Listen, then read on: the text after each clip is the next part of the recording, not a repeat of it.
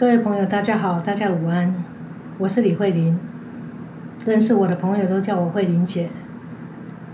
说到姐，大概年纪就不是太小了吧？那我在佛伦斯住了将近三十年，本身呢是佛伦斯的官方导游。那各位去过意大利的，啊，曾经去过乌菲兹美术馆、学院美术馆、巴杰罗美术馆，这些都是我平常工作的地方。两年前有个机会呢，我在。敦煌受训，所以呢，本身呢，我也是莫高窟的啊讲解员，那会会给我很大的感触啊，因为呢，东西方文化在这边产生很大的交融啊，跟一个共鸣，很多美好的东西原来都有共通性。那感受过太多美好，感受到西方的美好、东方的美好，再加上思路贯穿了古今，贯穿了现代，现代人呢很难有时间亲自。啊，去看看这两个地方，西方的跟东方的这些艺术，一起把它融会贯通。那我本身刚刚好在这边都有待过一段时间，那也被他们的美所震撼、所感动。所以呢，希望呢借着这个机会，啊，跟各位分享我在东西方啊这个艺术文明里面所感受到的感动。那我们呢会从敦煌开始跟各位介绍。敦煌，我为什么要从它开始呢？因为敦煌是盖于沙漠的一个博物馆。那受制于天候，受制于它本身残破啊，受到天灾人祸的一些影响，它呢有它的急迫性，它呢它的毁坏可能呢速度会比西方的博物馆速度更快。所以呢，希望呢在它还完好。还有机会跟大家见面的时候呢，跟各位谈一谈敦煌的艺术。那通常呢，我们讲到敦煌，一讲到你们就想到飞天啊，各位，敦煌不是只有飞天的哈，飞天呢占了它很重要的一部分，没有错。从公元四世纪一直啊到十四世纪，飞天呢在敦煌飞了一千年。可是呢，它不是主角啊，敦煌的主角永远是人啊，艺术呢随随之而来的。敦煌为什么会产生？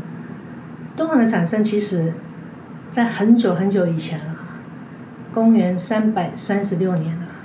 当时呢，魏晋南北朝天下大乱，很多的啊这个这个想要修行的人呢，呃学者啦、富豪啊，都想要到比较安定、安全的地方定居。所以呢，敦煌当时刚刚好是符合这一个条件的一个场所。所以敦煌在当时呢是非常的繁荣。繁盛有很多的书院，有很多的艺术家。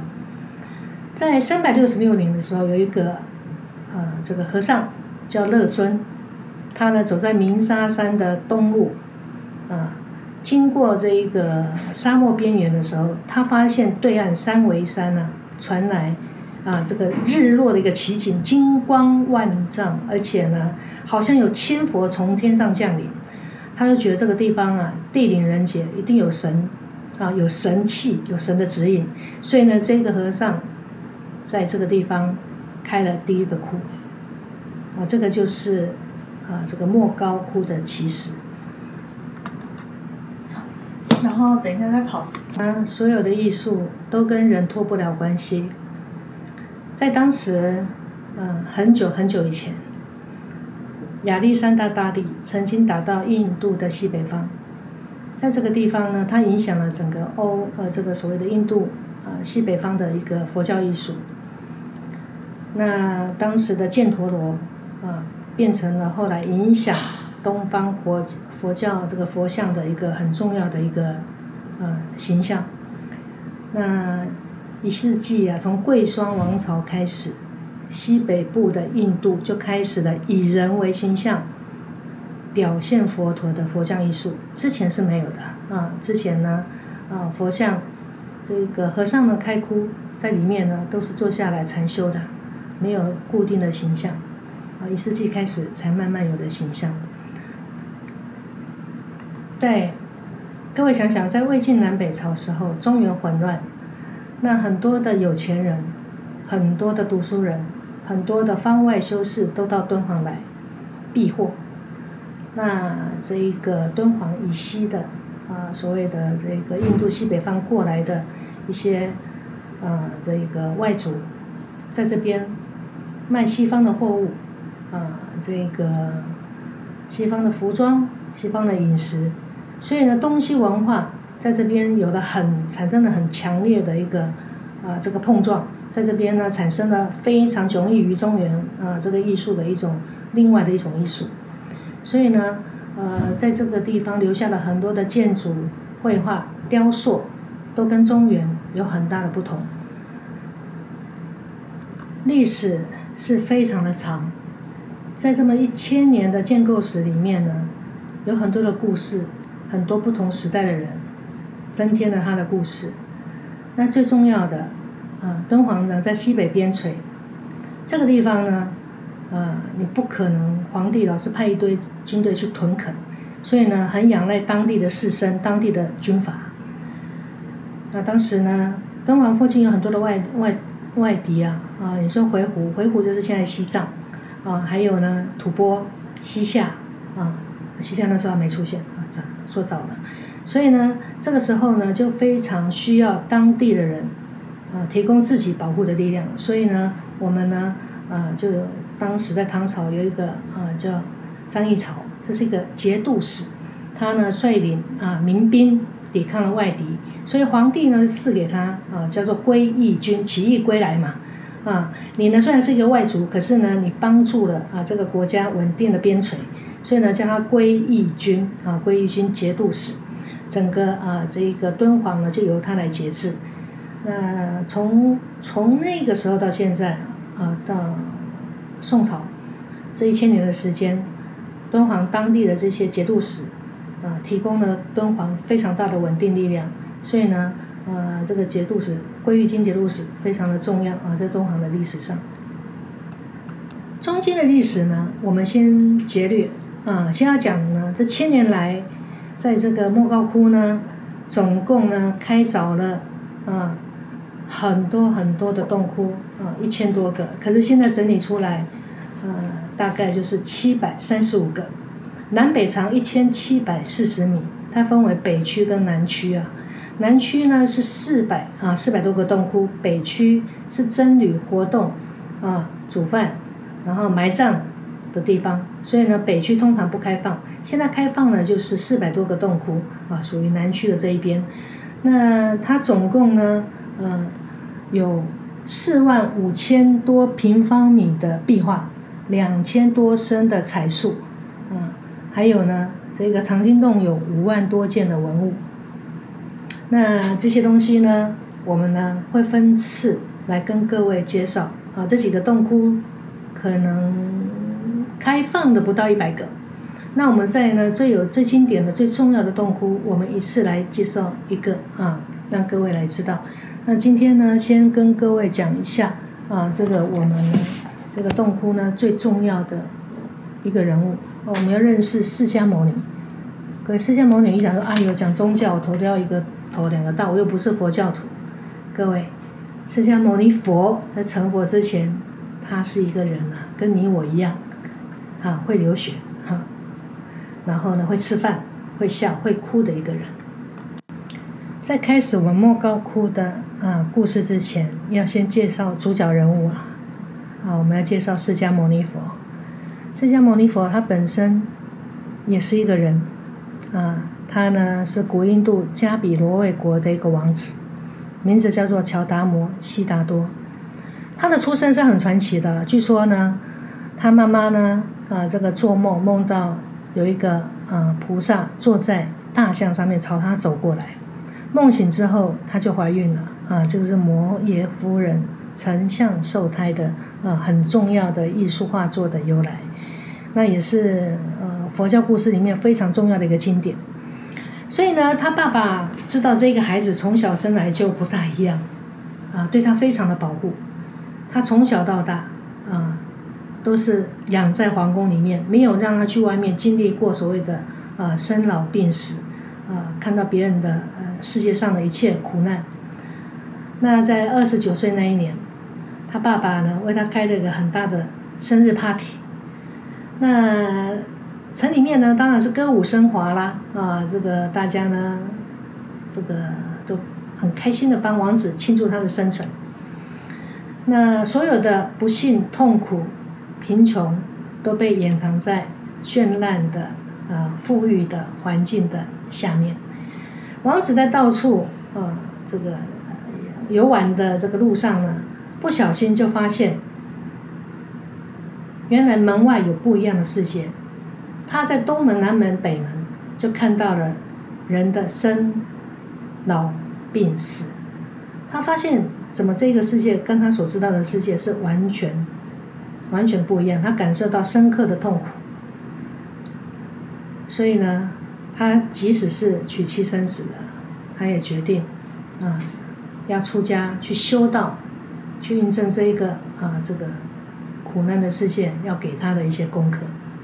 那爸爸当然不答应了，他就呢把城门都锁起来。啊，让属这个他认他的一些属下呢都不能放他出去。那所谓的要修道之人呢，必有神机啊。结果呢，在半夜的时候，突然间天降天降大雾啊，就来了一个这个很奇怪的雾啊，而且呢，这些雾呢让人呢熟睡，全城的人都昏昏欲睡。他呢来到城门口，虽然说呢。没有人阻止他，因为大家睡着了。可是他也出不去啊，因为城门深锁。这个时候呢，来了一只飞马，啊，四个力士驮着这个飞马，他呢就骑上马，然后呢就不 越城而出啊。这个是很重要的一个宗教故事，叫做夜半鱼城，鱼就是跳过去的意思。啊，这是。这个释迦牟尼佛非常重要的两个经典故事，在佛我们以后要讲的佛教的故事里面会一再的出现。那他呢，二十九岁出家，这个三十五岁成道。他呢，以各种痛苦来净化恶业，然后呢，啊，他呢去苦行苦修，想要从啊这个痛苦里面得到解脱。可是呢，他一直没有得应得。啊，这个所谓的正道。那有一天呢，他呢，在这个呃树下苦修之后，他呢进入泥莲禅河沐浴。这时候他突然大彻大悟啊，他就觉得呢，他执着于苦念这个苦，就是让他不能解脱。在那个时刻，他真正啊，真正得到了大解脱。所以呢。啊，这一个也是非常重要的一个呃所谓的呃宗教故事。像雕刻、绘画艺术当中啊，佛就是修行得道者的形象啊。那菩萨呢，就兼有贵族人物啊，还有出家修行真人的一个呃造型。在敦煌敦煌的壁画中啊，人物的造型呢是绘画中最重要的部分啊，因为是以人为主，而且宗教画就是造神的艺术。神的形象啊，与我们普通人就会密切的相关，因为呢，你跟一般人产生关联，他才会有所寄啊，所谓的寄托，有所依赖，那人才能感动人啊。神的距离太遥远啊，来不及抚慰人心，所以呢，啊，我们呢，在佛佛教的故事里面就有很多神啊跟我们对话的故事。释迦牟尼佛。二十九岁出家，三十五岁得道，之后开始传教的生涯，总共呢传教了四十五年。他呢是一个非常伟大的导师，他用非常浅显易懂的这个故事，直指人心，因材施教，很多的人啊能够因为他的这一些循循善诱而验证真理。这在我们。来说，对我们来说，其实他真的是一个不可多得的导师。所以呢，佛教故事里面很多啊，就是佛要告诉我们的故事讲的啊。这一个我们要在莫高窟南边呃四百多个洞窟里面选择啊二三十个洞窟来介绍里面的很多的佛的故事。都跟释迦牟尼有关，那先了解这一个主角，那其他的我们就比较好切入了。呃，莫高窟里面呢，不是只有绘画，它涵盖的建筑，它建筑形式啊历经了千年的变化，所以呢有很多不同的风格。还有呢，我们要看它的泥塑，因为那边没有比较坚硬可以雕刻的岩石，所以呢它是彩塑，跟一般的雕塑不大一样。再来呢就是壁画，我们呢要分洞窟，分种类，分啊这个年代来介绍这个莫高窟的啊故事。它呢呃总共呢从最早的北凉，一直到这个啊宋朝的时代的这个洞窟呢，我们呢会依照年代顺序慢慢的来讲解。我的概念呢就是呢。一次讲一个洞窟，啊，这样子呢比较精简，然后呢可以完整的把整个洞窟的故事讲清楚。等到洞窟呢，各位呢可以把它听完了，嗯，理解完了，大概故事也都了解了，我们呢就来讲西洋艺术，啊，我们以前的所谓的丝路，啊，从这边敦煌可以直接走到威尼斯，六千多百六千多公里啊。那西方的文艺复兴，啊，这个也是受到了这个东方的一些影响。艺术呢有它的共通性，啊，当然有它的绝对性。可是呢，美呢是没有距离的。欣赏美呢，不见得要懂，啊，而是我们要张开眼睛。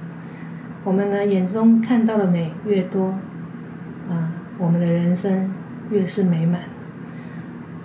神呢给我们一双眼睛，就是要欣赏用的，多看；一张嘴巴少讲。所以呢，希望跟各位分享啊，我们人间的艺术的种种美好。那如果说将来呢，各位有想知道哪哪几种呃这个比较特殊、有兴趣的这个题目，可以呢拿出来，我来讨论讨论。